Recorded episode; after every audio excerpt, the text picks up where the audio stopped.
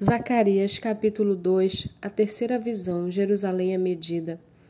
Levantei os olhos e vi, e eis um homem que tinha na mão um cordel de medir.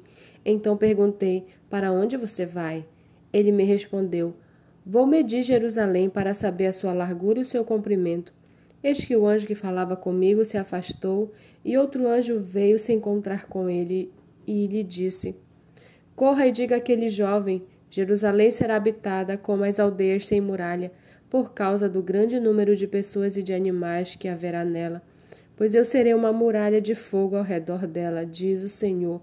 Eu mesmo serei no meio dela a sua glória. Israel é exortado a voltar para Sião.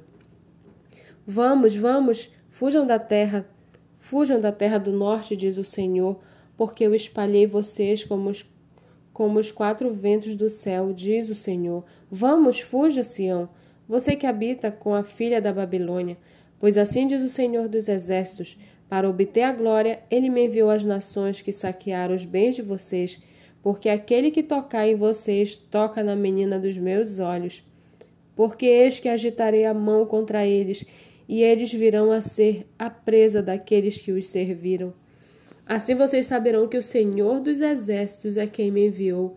Alegre-se e cante, ó filha de Sião, porque eis que venho e habitarei no meio de você, diz o Senhor.